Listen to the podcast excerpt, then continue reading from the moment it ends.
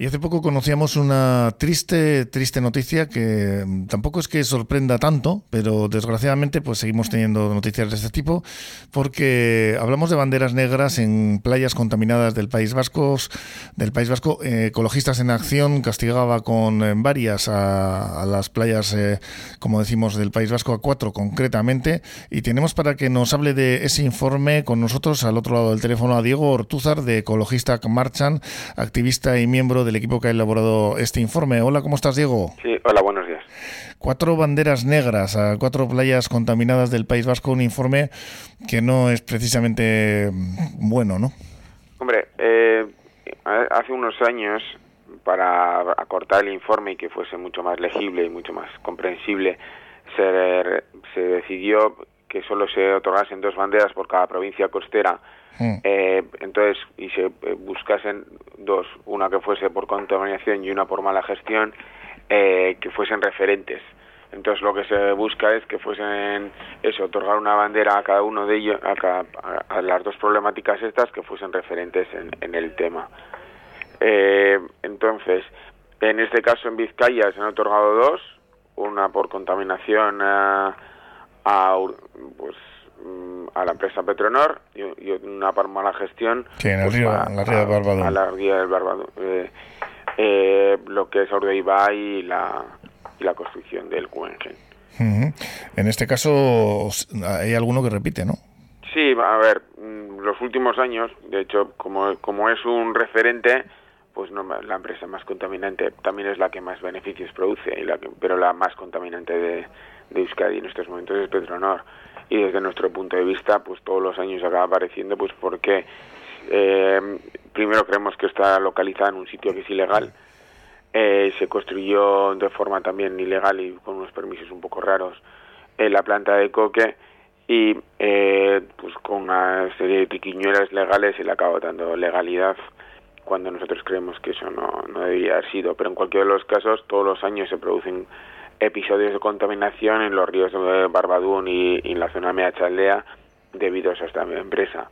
Y URA normalmente le suele, le suele sancionar con multas, pero son multas de cuantías muy, desde nuestro, punto, desde nuestro punto de vista, muy limitadas, que nunca superan los 30.000 euros. Con lo que vamos Que le sale a cuenta, ¿no? Le sale a cuenta, sí.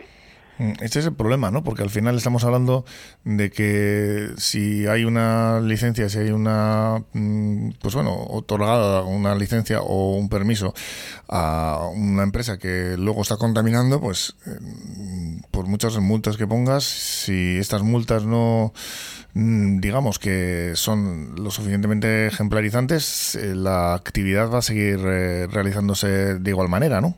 Claro, pero eso, aparte de, demandar a la empresa que ponga medidas, también hay que demandar a la administración que haga que esas medidas se, cumplen. Se cumplen. Entonces, en este caso es URA y el Gobierno Vasco y la Diputación Foral de Vizcaya las que tienen que, en su momento, eh, pues si se producen episodios de contaminación, aunque sean puntuales, pero si son reiterados y se producen todos los años, pues, eh, que las que las cuantías y de las multas que se, que se impongan tengan en cuenta que, que vale que son reiterados, o sea que todos los años acaba habiendo, prácticamente todos los años acaba habiendo algún episodio de contaminación, por ejemplo en el Barbadún.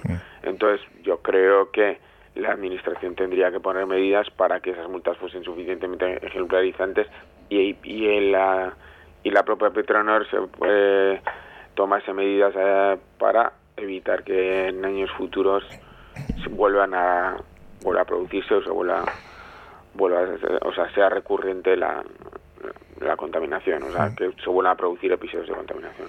Sí, por hacer un símil futbolístico, es como cuando un jugador incurre reiteradamente en faltas y al final por esa reiteración se le saca la tarjeta, ¿no? Claro, en este caso no es que no se le haya sacado la tarjeta porque sí que reciben eh, va eh, sanciones o multas con determinadas cuantías, pero claro, desde nuestro punto de vista la, es como si lo estuviese sacando tarjeta amarilla, cuando en realidad, pues tarde o temprano tendrías que plantear sacarle la roja. Una tras otra, eh, ¿no? En este caso. Claro, si, todo, si continuamente está haciendo faltas, por ejemplo, un jugador, que en este caso sería, pues si todos los años acaban produciendo algún que otro eh, episodio de Pongamos Carvajal, por ejemplo. sí, o sea, entonces, consecuentemente tú a, la primera no, a la segunda no, a la tercera, pues hombre, le tendrás que sacar una amarilla, entiendo, pues en este caso es colocarle una, una multa con una cuantía limitada, pero si continúa haciendo falta, si en este caso continúa al año siguiente y al año siguiente, el año siguiente, eh, produciéndose eh, pues episodios de contaminación, pues tarde o temprano tienes que pasar de la tarjeta amarilla, en este caso, a una, a plantearte una tarjeta roja, que sería, pues hombre, colocar una cuantía de, una multa de una cuantía muy superior que diese, o sea, que fuese suficientemente ejemplarizante para que ellos tomasen las medidas adecuadas o para no continuar. Y bueno, en el caso de un jugador, pues hombre, dejas de hacer multas, dejas de hacer faltas. Pues, Pero ¿qué pasa, mm, como en el eh, caso que estamos mencionando, que aquí no entra el bar, no hay nadie detrás que realmente diga, oye, ya vale con este tema y se sigue produciendo la misma situación, ¿no? Las, administraciones sí que actúan, porque cada vez que hay un episodio de contaminación, como es público y además es francamente visible en muchos de los casos, pues hagan actuando. La problemática no es que actúen, la problemática es que al final eso acaba, eh, pues acaba siendo, acaba repercutiéndose en unas, unas cuantías, en unas multas, en unas cuantías, en unas sanciones muy limitadas. Entonces, por eso ya es, pues yo creo que es la administración la que tiene que tomar medidas también en ese sentido. en realidad la bandeas por contaminación a la empresa porque es la que produce la contaminación, pero muchas de las veces en las cuantías y demás eh, también es una llamada de atención a las administraciones para que tomen medidas. Entre las peores zonas de Euskadi se encuentra concretamente la reserva de la biosfera de Urdaibai por la mala gestión ecológica, que es lo que denunciáis, algo que parecía que se había apartado, que se había eh, el proyecto Guggenheim, que parecía que, bueno, pues que ante las protestas eh, se decidía no llevar a cabo, pero parece que vuelve, vuelve el asunto a tomarse como en serio y, apunta a que, a que realmente se quiere hacer, ¿no? Este proyecto del el proyecto famoso de Guggenheim? Desde nuestro punto de vista es una auténtica,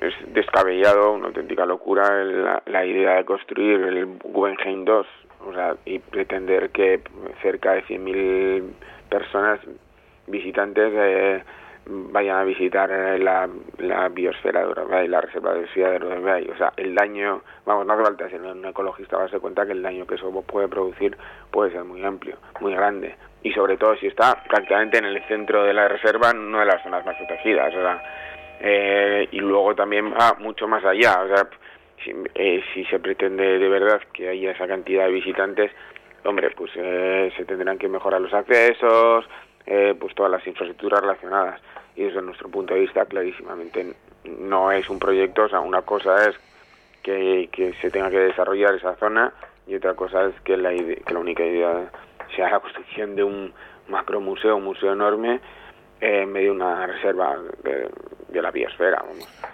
Y eh, ya hacen caso a vuestros estudios, quiero decir, eh, mm, dirán eh, o no dicen, esto no tiene ninguna legitimación, no, no, no, tienen, bueno, no sé, no, no es serio, o realmente los estudios que hacéis, que realizáis ecologistas en acción están profesionalmente y científicamente avalados. Los datos son públicos, o sea, si, si se leen los datos en los que se basan los estudios, son públicos no es un dato, eh, eh, no es que nos inventemos, las banderas no las inventamos, otra que cosas que nosotros le demos la importancia que le damos, pero los datos que nosotros estamos poniendo encima de la mesa son públicos.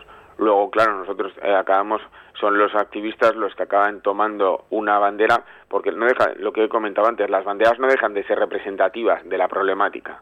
O sea, no es que Petro sea la única empresa contaminante de Euskadi, no es cierto ni es la única empresa contaminante de, de, la costa. Hay más empresas contaminantes, pero es un pero se pone como referencia o como imagen y no deja de ser cierto que eso es así. O sea, eh, y lo mismo pues el tema del Guggenheim, o sea, como mala gestión, pues hombre, pues se tiene que es una bandera de referente. No quiere decir que sea el único proyecto que, que suponga una, un impacto al medio ambiente y que sea una mala gestión por parte de la administración. No, pues hay otros proyectos que también podrían formar parte. Pues por ejemplo, en Guipúzcoa se ha puesto la Bahía de la Concha, pues porque se le se, pretende, o sea, el ayuntamiento pretende que se pueda visitar la, isla de Santa Clara eh, a todo lo largo del año. pues por ejemplo es otro ejemplo claro de, de o sea, digo, y eso también es, eh, pues eso es por mala gestión. Y luego se ha puesto la ampliación del líquido inmutrico por contaminación. Digo que hay diferentes problemáticas, pero lo que se coge es como son como referentes del, de los de los problemas que, que se producen en el en la costa. De datos oficiales que vosotros recogéis, eh, ¿cuáles son concretamente? Hombre, los, las, eh, los, las cuantías que, por ejemplo, de multas que han que, que se la han, con las que se las ha sancionado a Petronor, eso son públicas, o sea, no eso cualquiera lo puede, aparece hasta en la prensa. Y, lo, y los vertidos, si con mucho, con nada que se rebusque prácticamente todos los años acaba apareciendo uno o dos artículos, es fácil de encontrar relacionados con, pues, con, contaminaciones del Orbadún. El Guggenheim está continuamente en la prensa, últimamente vamos, no hace falta. Y de hecho acaba de haber un par de, incluso los agentes sociales de la zona ya están pronunciados a los grupos sociales y demás, acaban de hacer una, una rueda de prensa denunciando la construcción del Guggenheim, o sea, no somos los únicos que estamos en contra, por ejemplo, del Guggenheim de eh, todos los grupos eh, sociales de la zona con los que estamos en contacto y con los que estamos de acuerdo con ellos están en contra también. Y el tema de la Bahía de la Concha, pues hombre, salió el alcalde anunciándolo son, son datos públicos. Luego otra cosa es cómo se interpreten y si se ponen en el informe o no. Pero en qué está basado son datos públicos. Bueno, pues datos públicos que al final os han llevado a eh, que hayáis otorgado nada más y nada menos que cuatro banderas negras a cuatro playas contaminadas del País Vasco y por los motivos que acabas de explicar, Diego. Diego Ortúzar, de ecologista. realmente no son a playas, se, otorga a proyectos. Pues a proyectos. de hecho, la mayoría, o sea, la única que a la única que tiene una playa realmente es la Bahía de la Concha. Nosotros, o sea, pero bueno, si son eh, zonas o sea, son zonas costeras con problemáticas. Pues sí, Diego Ortuzar, problemáticas que esperemos que se solucionan y que se haga caso no solamente a las multas, sino a, este tipo de, pues bueno, de estudios que en este caso vosotros desde Ecologista Marchan habéis realizado. Como decimos, Diego Ortuzar, es que ricasco por contárnoslo y vamos a ver ¿no? si realmente se ponen medidas serias y firmes para que esto no se siga produciendo esto no deja de ser una llamada de atención a la administración y a las empresas para que tomen medidas y no se vuelva a repetir. Y, y, algunos de los proyectos, por ejemplo, pues no se rechacen. Miñasker y vale. por, por este trabajo. Vale, Suri. Agur. Agur.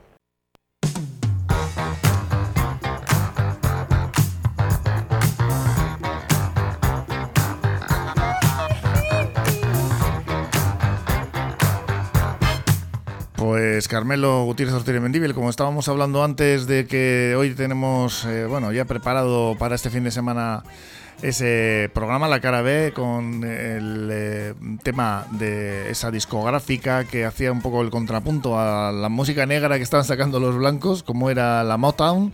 Y uno de los artistas, de los grandísimos artistas que descubrieron, entre otros, pues fíjate, Steve Wonder, etcétera, eran los, los Jackson Five, ¿verdad? Sí, sí, los Jackson Five, que era una familia de Indiana que estaban sometidos los hijos a la disciplina del padre. Totalmente. Totalmente, que les daba hasta palizas por pues, si no lo hacían bien. Era muy perfeccionista. Vio el, vio el negocio y se apuntó el tío a la primera. Pues este Blade It on the Boogie, que poca gente sabrá que es una canción de, versionada de un tema del el británico Mick Jackson. Y pues eh, muy versionado, es un tema que no solamente los Jackson lo versionados, sino que otros artistas también. Y es eh, uno de los temas más conocidos. A mí particularmente creo que es el que más me gusta de ellos. Hombre, este de, esa, de aquella época de cuando estaban los cinco, el Germain y toda esta gente, pues sí, quizás ese es uno de los más famosos, es ABC también es otro tema famoso, I Want Your Back. Tienen varios temas, pero este sí, este, este llamó mucho la atención. Pues eh, no solamente el programa tuyo este fin de semana hablando de la Moton, sino también el que hago yo, Revoluciones, he podido escuchar hoy viernes a partir de las 11. Así que también os dejamos con todos los contenidos de Portu Radio, que son muchos aquí, y ya sabéis.